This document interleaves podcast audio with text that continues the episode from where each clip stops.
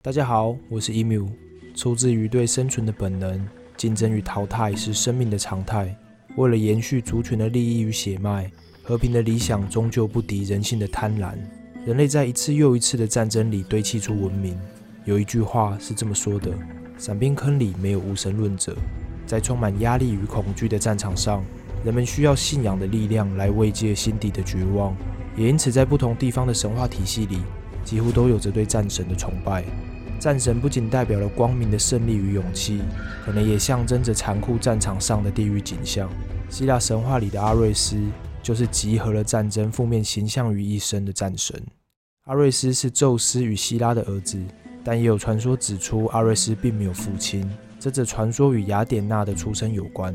相传在雅典娜诞生前，宙斯时常感到阵阵头痛，这头痛的症状随着时间加剧，最后宙斯再也无法忍受。宙斯命令火神黑法斯托斯拿金斧将他的头颅劈开，一斧下去，宙斯头颅的裂口处竟蹦出了一位穿着闪亮盔甲的少女。这位少女就是智慧女神 （A.K.A. 战神）的雅典娜。希拉看到宙斯不必透过自己就能生下雅典娜，心里满是嫉妒与气愤，很不是滋味。他也想不透过宙斯生下一个孩子。于是，希拉下凡触摸了一朵带着魔力的花，希拉就这样神奇的怀了孕。回到奥林帕斯山后，便产下了阿瑞斯。阿瑞斯尚武好勇，百战不厌，有着魁梧的身形与敏捷的身手。穿上战甲的他显得格外威严，英姿勃勃。但他的性格就如同现实的战场般飘忽不定、残酷且扭曲阴郁。战场上的血腥气息令他心醉神迷。战士的痛苦哀嚎就是他最爱的交响曲。阿瑞斯喜欢一切的纷争与杀戮，只要有战场，他一定亲自赶赴现场。常跟随他奔赴战场的还有他的两个儿子福伯斯和戴莫斯，他们象征着恐怖战力与惊慌畏惧。阿瑞斯与他的孩子们都是一群嗜血成性的魔鬼，恣意的扩大战斗双方的仇恨冲突，兴奋地将战场转变成可怕的地狱。阿瑞斯不为胜利与正义而战，他就是一个单纯为战场而生的修罗。阿瑞斯病态极端的个性，自然不受到众神的接纳喜欢。他基本就是奥林帕斯山上的边缘人，而他创下的事迹更是让众神鄙视与不耻。阿瑞斯究竟都做了些什么？接下来为大家献上战神阿瑞斯不堪回首的黑历史：一人尽皆知的不伦爱恋。阿瑞斯这样孤僻怪异的少年，想主动与他亲近都是一件困难的事了，更别提准备跟他长相厮守、共度余生。所以在神话记载上，阿瑞斯是没有妻子的。但没有结婚，并不代表阿瑞斯单身。爱神阿佛洛代提接纳并包容了阿瑞斯的不完美，无私地给予了他渴望的温柔。阿瑞斯躺在爱神的怀里，内心终于获得了平静。但她的内心平静，却让阿佛罗代提丈夫的内心很不平静。没错，阿佛罗代提是一位有夫之妇，她是火神黑法斯托斯的妻子。黑法斯托斯是一位手工技术满点，然后长相丑陋又瘸腿的工具人。他的心思基本都放在工作上，与其要他跟爱神整天谈情说爱，他宁可待在炼铁工坊，与助手独眼巨人和段鲁为伴。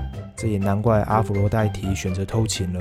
黑法斯托斯半夜睡不着，就会跑回炼铁铺找独眼巨人寻欢。哦，不是，是跑回炼铁铺加班。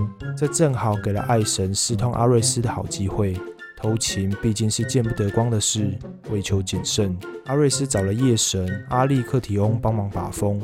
夜神除了留意夜里的风吹草动外，还有一个很重要的任务，就是一定要在黎明前叫醒阿瑞斯。经过阿瑞斯这套精心安排，偷情可以说是偷得万无一失了。可怜的是，阿瑞斯这边缘人能找来帮忙的好兄弟也是两光货色。某次不留神，大家就一起开心睡到天亮。太阳神赫利俄斯上班途中意外发现了这桩丑闻，他立刻将这件事告诉了黑法斯托斯。火神知道自己被绿了之后，心里很是郁闷。他注视着断炉里的火焰，突然心生一计。他打造了一张细若游丝却坚韧无比的网，便精巧地将这张网布置在了他的床上。当天深夜，火神一如既往地离开房间，前脚刚走，阿瑞斯后脚便钻上了他的床。一阵激情的缠绵过后，阿瑞斯与爱神才惊觉大事不妙，衣衫不整的两人就这样尴尬的被网子牢牢的固定在了床上。火神还特别邀请了众神前来围观，阿瑞斯与爱神的窘迫可想而知。爱神在此事后便与火神离了婚。并退还了火神所有的聘礼。阿瑞斯本来就不讨众神喜欢，个人觉得这件事对阿瑞斯的影响不大，但因夜神的办事不力，伤害了他心爱的阿弗罗代替。阿瑞斯一气之下便把夜神变成了公鸡，惩罚他今后永远为人们报仇。二。决战巨人时，战绩惨烈。很久很久以前，在那个充满魔法与神灵的时代，有位名为伊菲莫迪亚的女子。这名女子对大海有着一往情深的喜欢，所有与大海有关的一切都令她深深着迷。海神波塞顿懂得礼尚往来的道理，他化身柔情的海浪，轻轻拍打过女子的身体。女子就这样神奇的怀了孕。一段时间后，她便产下了一对双胞胎。这两个海神的私生子名为俄托斯和厄菲阿尔特斯。神的孩子总是有些过人之处，他们的生长速度只能用恐怖来形容。根据神话里的描述，这对双胞胎每年加高一旬。寻这个长度单位现在已不常见，别担心，我已为大家做好功课。一寻就相当于一百八十公分。也就是说，这两个孩子在一岁时就有着成年男性的身高了。故事从他们九岁那年说起，这时他们已是十六公尺高的巨人，基本上没有凡人能跟这样的怪物抗衡。人类在他们眼里就如同蚂蚁般不堪一击。人们的畏惧让这两兄弟自满膨胀，他们开始认为自己是超越天神的伟大存在。于是，他们直接向奥林帕斯山宣战，战帖很快就传遍了整座圣山。宙斯对他们的蔑视感到怒不可遏，拿起闪电火，准备将他们直接轰下地狱。但在波塞顿的恳求下，宙斯暂缓了制裁。这时，我们的主角终于登场了。宙斯能忍，血气方刚的阿瑞斯 可不能忍。他立即拿起了战矛，跳上战车，带着满腔的怒火下山找两兄弟输赢。阿瑞斯一见到屁孩兄弟，便毫不客气地举起长矛刺去。这突如其来的攻击让两兄弟吃了一惊。但他们还是很迅速地做出了反应，他们竟然直接接住了阿瑞斯的长矛，并将阿瑞斯狠狠地拖下了战车。摔下战车后的阿瑞斯痛苦地在地上挣扎着，屁孩兄弟并没有给他什么喘息的机会，凑上前就是一顿诚意十足的暴揍。战神就这样被两名九岁小孩赤手空拳地收拾了。丢脸的事还不仅如此，他还被屁孩兄弟用锁链绑着，囚禁在青铜大锅里长达十三个月。这里可能有人会说，阿瑞斯是因为对孩子心软，所以有所保留，并未全力应战。但我们紧接着来看看鬼甘特斯之战里的战机。鬼甘特斯是巨人族的中文音译。这场战役就是海克力士初登场的那场大战。根据书库的文献记载，在这场大战里被杀死的巨人共计有十三位，而众神们各自取得的人头数如下。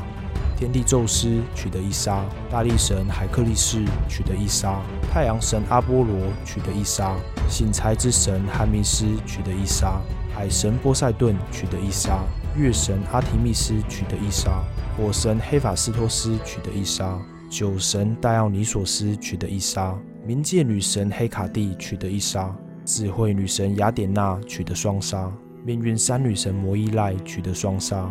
通过以上详尽的战报，相信大家心里都有着一样的疑问：我们的战神哥究竟去哪里打酱油了？连三个老妇人形象的摩伊赖都贡献了双杀，战神哥实在没有理由说不行。所以在这里，我合理的推断，阿瑞斯应该是没有对屁孩兄弟手下留情，会被压在地上打，纯粹是他的战斗力有点问题。三，特洛伊战争的墙头草。战争就是阿瑞斯快乐的泉源，但特洛伊这场战争却让他开心不起来。他的母亲希拉支持着希腊联军，而他的情人阿弗罗代提则保护着特洛伊。阿瑞斯两边都想讨好，不敢得罪，况且他也只是喜欢杀戮，帮助哪个阵营对他来说都可以。于是他先答应了希拉协助希腊人攻打特洛伊。随后又答应了阿弗罗代提屠杀希腊人。阿瑞斯这样反反复复、没有原则的态度，让希拉极度的愤怒。希拉向宙斯痛斥了阿瑞斯毫无荣誉的行径。并请宙斯允许他下凡教训那兔崽子。宙斯立即答应了希拉的请求，还特别叫上雅典娜与希拉同行，因为宙斯知道同为战神的雅典娜很擅长带给阿瑞斯羞辱与痛苦。聪明的雅典娜果然没让宙斯失望，轻轻松松便灭了阿瑞斯的嚣张气焰。他一上战场便激励希腊英雄迪奥莫德斯，给了他敢于与阿瑞斯拼杀的勇气。迪奥莫德斯在雅典娜的帮助下，用长矛狠狠地刺伤了阿瑞斯的小腹。这一击让阿瑞斯痛得大声哀嚎。迪奥莫德斯听着战神的咆哮，浑身颤抖，惊恐地等待着阿瑞斯愤怒的回击。没想到阿瑞斯受伤后便不敢再战，他一溜烟地逃离了战场。受了伤的阿瑞斯逃回天庭后，立即向宙斯展示他那受伤的小腹，并委屈地数落了雅典娜的种种不是。希望借此博得宙斯的同情与安慰。阿瑞斯这次的讨拍行径，让宙斯在他身上看到了希拉的影子。他们同样有着嫉妒与执拗的性格，而这些都是宙斯非常厌恶的。所以，宙斯不仅没有给阿瑞斯期待的安慰，还狠心地说出他对阿瑞斯的不满与讨厌。讨拍失败，让阿瑞斯深受打击。宙斯的偏袒也让他对雅典娜充满恨意。后来某天，两位战神在特洛伊战场上狭路相逢。阿瑞斯一见到雅典娜便出言挑衅，他辱骂雅典娜是只狗蝇。白话点翻译其实就是说：“你这贱人。”雅典娜对这高雅的问候不为所动，只是轻蔑地看了看阿瑞斯，便转身离开。雅典娜的轻视让阿瑞斯十分恼怒，他拿起长矛便向雅典娜刺去。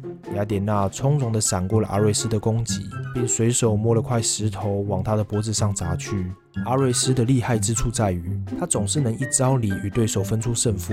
这场对决当然也不例外。雅典娜一招就把阿瑞斯拍倒在地。阿瑞斯倒地后挣扎着想站起来，却发现浑身都使不上力，只能狼狈地瘫在地上哀嚎着。